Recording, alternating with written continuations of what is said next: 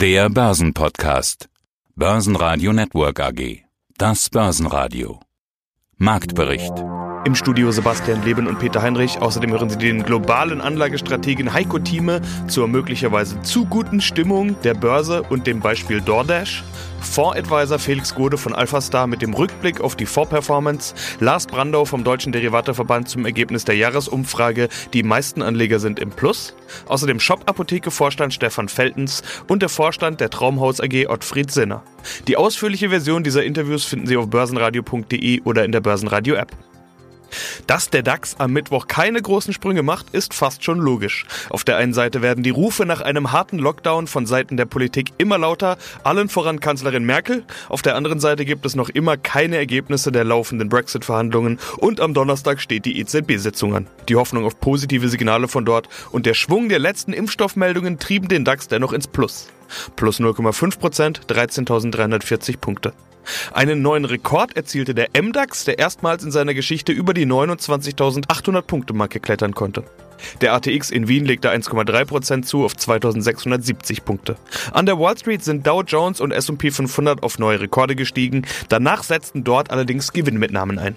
Heiko Thieme, globale Anlagestratege. Übrigens aus dem Börsenradiostudio B heute Peter Heinrich. Ich habe so meinen persönlichen Börsenradio-Indikator. Wir machen ja sehr viele Interviews mit Analysten und alle sind sich einig, dass aus der Impfstoffrallye jetzt ja klar eine Thanksgiving-Rallye wurde, dann wird eine Jahresendwechsel-Rallye draus und im Januar geht's dann weiter. DAX 14.000 XXX hört man oft. Da denke ich mir, ja, schon möglich. Argumente sind alle logisch, aber was mich stutzig macht, ist, dass alle die gleiche Meinung haben und von zehn Börsenradio-Interview-Analysten sagen neun, ja, die Rallye geht weiter. Meine Erfahrung sagt, das kann nicht passen, wenn alle die gleiche Meinung haben. Ja, okay, Rallye laufen lassen und sich freuen, aber wo ist das Aber?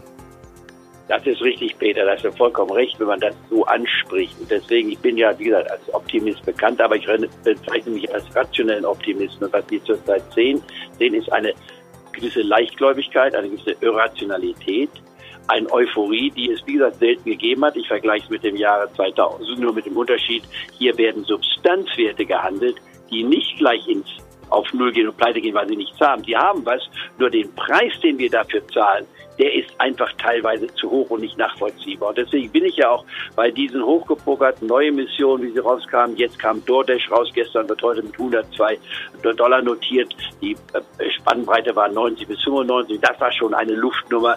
Jetzt geht es noch weiter nach oben und die wird vielleicht sogar diese Aktie von 102 Euro, ich würde mal sagen, ohne Schwierigkeit in den nächsten acht Wochen kann die noch mal auf 150 gehen, vielleicht sogar noch mehr. Aber äh, das, dann bleibt es eben, es bleibt eine Luftnummer und die Frage ist die, ist das, was wir im Club wollen, beziehungsweise kann man das noch rationell nachvollziehen. Das ist echtes Spielgeld. Und äh, um diese Lösung zu bringen, heißt es, ich kann einen Teil meines Geldes auf, in der Börse als Spielbankgeld bezeichnen. Und das würde ich sagen, ist für, einen, der gewisse Risiken bereit ist einzugehen. Und ich rede ja noch regelmäßig von den Hebelprodukten. Das kann man mit 5% durchaus machen, weil man die abschreiben kann. Wer 5% bereit ist zu riskieren, der muss sich ja nicht verlieren. Der teilt sich auf auf 5 bis 10 Positionen mindestens. Der kann da mitmachen. Aber wenn es verloren geht, dann hat man 95% noch im restlichen Portfolio. Wenn man das vernünftig anlegt und auch managt, dann kommt man immer wieder auf die 100 und 100 plus, vielleicht 110, vielleicht sogar, wenn man Glück hat, 115, dann ist das auch ein akzeptables Ergebnis. Wenn man risikoreich bereiter ist, ich bin durchaus bereit, mal ein Jahr zu haben, wo ich eben nichts verdiene, aber mit der Chance, dass ich eben doch mal ein überdurchschnittliches Resultat von weit mehr als 20 Prozent erziele, dann kann ich 10 Prozent riskieren. Mein Name ist Felix Gode, ich bin Fondsadvisor des Alphastar Aktienfonds und des Alphastar Dividendenfonds. Ein verrücktes Börsenjahr neigt sich dem Ende zu. Wir haben uns ja regelmäßig darüber unterhalten und wer das verfolgt hat, der weiß, dass es bei Ihnen gar nicht so verrückt zuging. Ja, der Corona-Crash hat auch Sie erwischt, so wie alle, aber danach ging es hoch und zwar ordentlich hoch. Sie hatten frühzeitig Anfang des Jahres Gewinne mitgenommen und schon im März gesagt, wer jetzt die Nerven behält, wird am Ende zu den Gewinnern zählen. Wie ist denn Ihr Fazit? Ist das aufgegangen mit der Performance von über 30 bzw. über 20 Prozent in Ihren Fonds auf 12 Monatsbasis? Können Sie Sie vermutlich sehr zufrieden sein. Ja, absolut. Wir sind ja absolut zufrieden, was die Renditeentwicklung anbelangt. Ja, das hätte man sicherlich da im März und früher insgesamt noch nicht so erwarten können. Da ist ja viel Ungewissheit auf uns zugekommen. Aber es hat sich eben ganz gut entwickelt und natürlich ist aber auch nicht die absolute Rendite das Entscheidende. Ja, es ist ja vieles sehr gut gelaufen in diesem Jahr. Man muss natürlich auch so ein bisschen den relativen Vergleich zu Benchmarks anschauen und zu Wettbewerbsfonds. Aber auch da sind wir, glaube ich, gut im Rennen und sehr, sehr zufrieden, was das anbelangt. Aber vielleicht noch ein Aspekt dazu. Die Renditebetrachtung ist ja immer die eine Seite nur. Wir ziehen eigentlich intern das Fazit immer so ein bisschen aus einer anderen Sichtweise, weil natürlich die Renditeentwicklung von diversen Faktoren beeinflusst werden kann. Was wir machen intern ist eine Evaluierung auf Basis der Qualität der Entscheidungen, die wir getroffen haben. Also wir gucken uns an letzten Endes, was können wir beeinflussen. Und das ist natürlich der Prozess viel mehr als das Ergebnis am Ende des Tages. Ja, also da haben wir die Kontrolle drüber und das gucken wir uns an und machen eine sogenannte Postmortem-Analyse aller Entscheidungen, die wir getroffen haben in diesem Jahr oder auch die Entscheidungen der Vorjahre, die äh, Einfluss auf dieses Jahr haben. Und so macht man im Prinzip eine Fehleranalyse und gucken, ob unsere Analyseprozesse, Methoden richtig gegriffen haben, ob wir die richtigen Fragen gestellt haben, wo die Fehler lagen und wo wir noch ausbessern können. Und hier muss man ganz klar sagen, in diesem Jahr sind wir auch natürlich mit Hinblick auf diese Unzulänglichkeiten, die wir in diesem Jahr hatten, sehr zufrieden und können hier insgesamt sicherlich ein sehr positives Fazit ziehen, was das anbelangt. Aber schauen wir doch trotzdem mal da so ein bisschen rein. Geben Sie doch mal Einblick. Was gibt es denn für Fehler, auf die Sie gestoßen sind, die Sie in Zukunft vermeiden möchten? Naja, das sind Kleinigkeiten. Wir arbeiten ja immer an unseren Prozessen, wie wir Unternehmensanalysen angehen, welche Aspekte wir beleuchten. Da haben wir in den letzten Jahren viel getan und äh, viel neue Modelle oder neue Methodiken implementiert. Was in diesem Jahr aus unserer Sicht noch ein Stück weit verbesserungswürdig ist, ist letzten Endes die Entscheidungsgeschwindigkeit. Da würde ich aus unserer Sicht ja, Optimierungspotenzial sehen. Also es geht natürlich auf der einen Seite nicht darum, irgendwelche überhasteten Entscheidungen zu treffen. Natürlich muss man sorgfältig und sauber analysieren und muss sich die Zeit dafür auch nehmen. Aber am Ende des Tages ist es dann vom Fazit zur Umsetzung, das mal ein bisschen vereinfacht auszudrücken, das ist noch ein Thema, wo wir dran arbeiten wollen, jetzt dann im nächsten Jahr. Ja, und das ist sicherlich ein, ein Thema, ja, wo wir einfach noch ein bisschen mehr Renditepotenzial freisetzen können, wenn uns das entsprechend gelingt, äh, zu optimieren. Mein Name ist Lars Brandau, ich bin Geschäftsführer beim Deutschen Derivatverband und wir sprechen mit großer Wahrscheinlichkeit über Ergebnisse der Trendumfrage aus dem Dezember und auch der Ergebnisse der Emittentenumfrage, die ein ganz gutes Bild der Industrie abgibt. Alles beides wollen wir tun. Es ist nämlich Dezember und dann machen wir das, was man eben üblicherweise macht. Wir schauen zurück und wir schauen nach vorne. Rückblick auf ein echt verrücktes Ausnahmebörsenjahr, würde ich mal sagen. Heftiger Crash, auch der kürzeste Crash aller Zeiten, wegen Corona eben. Dann eine ja, nie dagewesene Rallye. Hinzu kommen noch Sonderstories wie zum Beispiel Wirecard. Man hat also richtig auf die Schnauze fliegen können, aber auch gutes Geld verdienen. Wir sprechen über eine Frage, die Sie den Anlegern gestellt haben, den Selbstentscheidern. Die haben Sie nach der Performance gefragt und es sieht ganz so aus, als ob die meisten was draus gemacht haben aus diesem verrückten Jahr, aus Volatilität und Rallye. Wie sieht's denn aus? Ist tatsächlich so. Wir haben in diesem Dezember gefragt, wie hat sich Ihr Wertpapierdepot seit Jahresbeginn entwickelt. Wir haben diese Frage in den vergangenen zehn Jahren schon häufiger gestellt und nun muss man aber auch sagen, wir hatten in den zurückliegenden zehn Jahren eigentlich fast immer ganz gute positive Jahre. Da waren kaum Aussetzer dabei. Das letzte Quartal 18 war immer sehr, sehr mies, aber im Großen und Ganzen war die Umfrage immer relativ erfolgreich und so auch in diesem Jahr ganz erstaunlich ein Gewinn von mehr als 6 Prozent.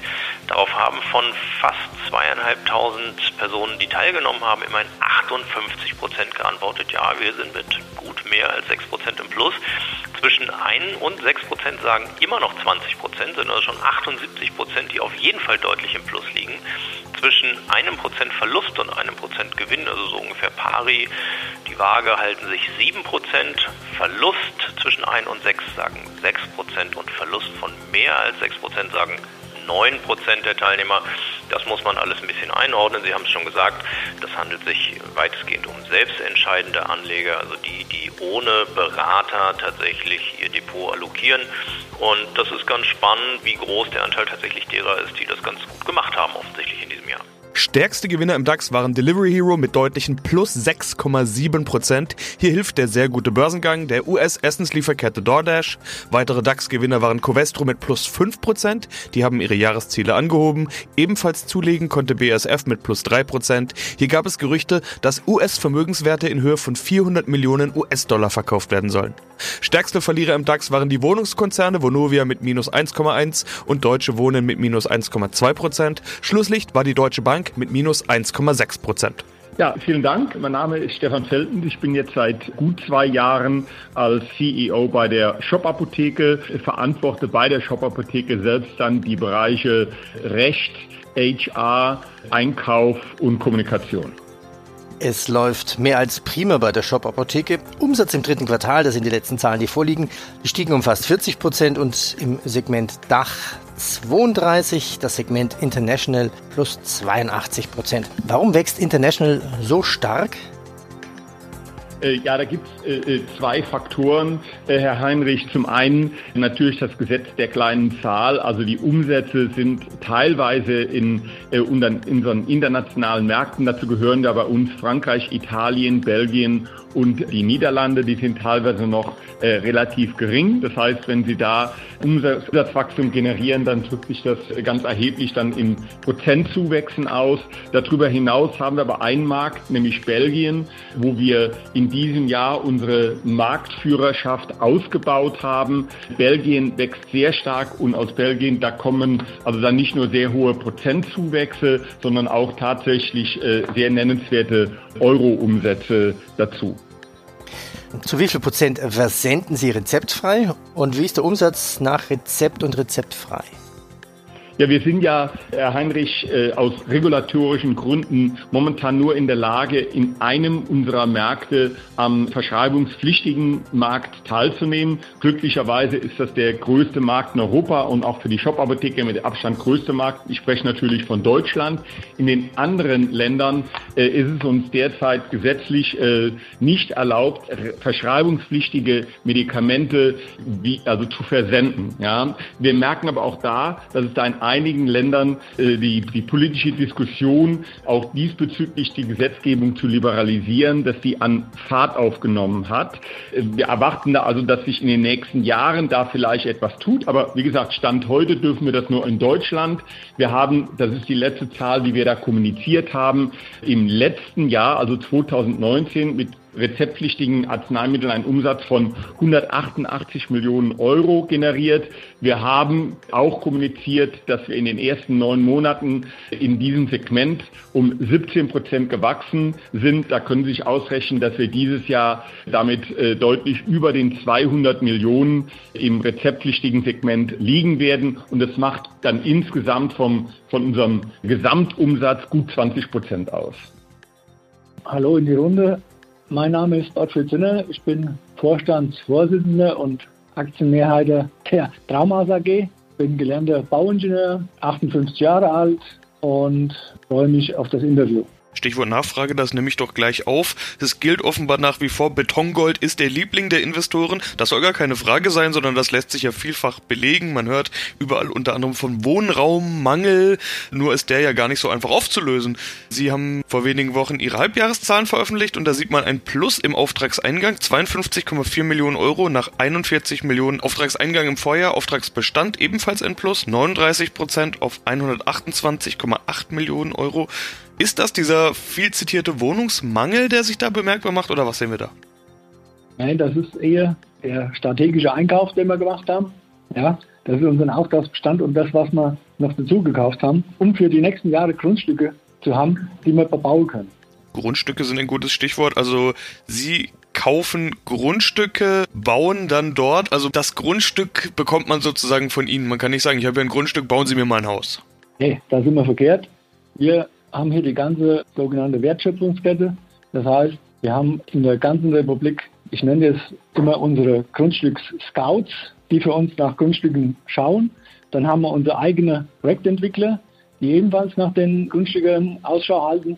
Und dann kaufen wir die Grundstücke an, wie Sie vorhin gesagt haben, ab 3.500 Quadratmeter soll es schon sein. Nach oben haben wir eigentlich keine Grenze. Wenn wir dann die eingekauft haben, dann entwickeln wir die mit eigenen Architekten mit eigenen Stadtplanern, schaffen im Prinzip Baurecht. Und wenn wir dann Baurecht haben, dann verkaufen wir die Grundstücksanteile und das Haus dazu. An die Enderberger. Sie schreiben davon, sich als einer der führenden Anbieter von leistbarem Wohnraum durch serielle Bauweise positionieren zu wollen. Ich möchte mal diesen Aspekt leistbaren Wohnraum hervorheben. Gerade das ist ja ein großes Thema in Deutschland, bezahlbare Wohnungen. Was bauen Sie denn da? Sind das auch Sozialwohnungen oder wer wohnt hinterher in diesen Immobilien? Kann man das sagen? Ja, bezahlbare Wohnungen, das ist vielleicht Wohnung nicht das richtige Wort sagen wir, bezahlbare Häuser. Das ist halt für unser Kundenklientel, die junge Familie mit, mit schmalen Einkommen. Darauf haben wir uns ja spezialisiert und das wollen wir versuchen umzusetzen. Und da haben wir ja bei unserem Haus mit roundabout 1700 Euro pro Quadratmeter Wohnfläche inklusive dem Grundstück haben wir natürlich einen, einen Preiskracher drin. Ne? Basen Radio Network AG Marktbericht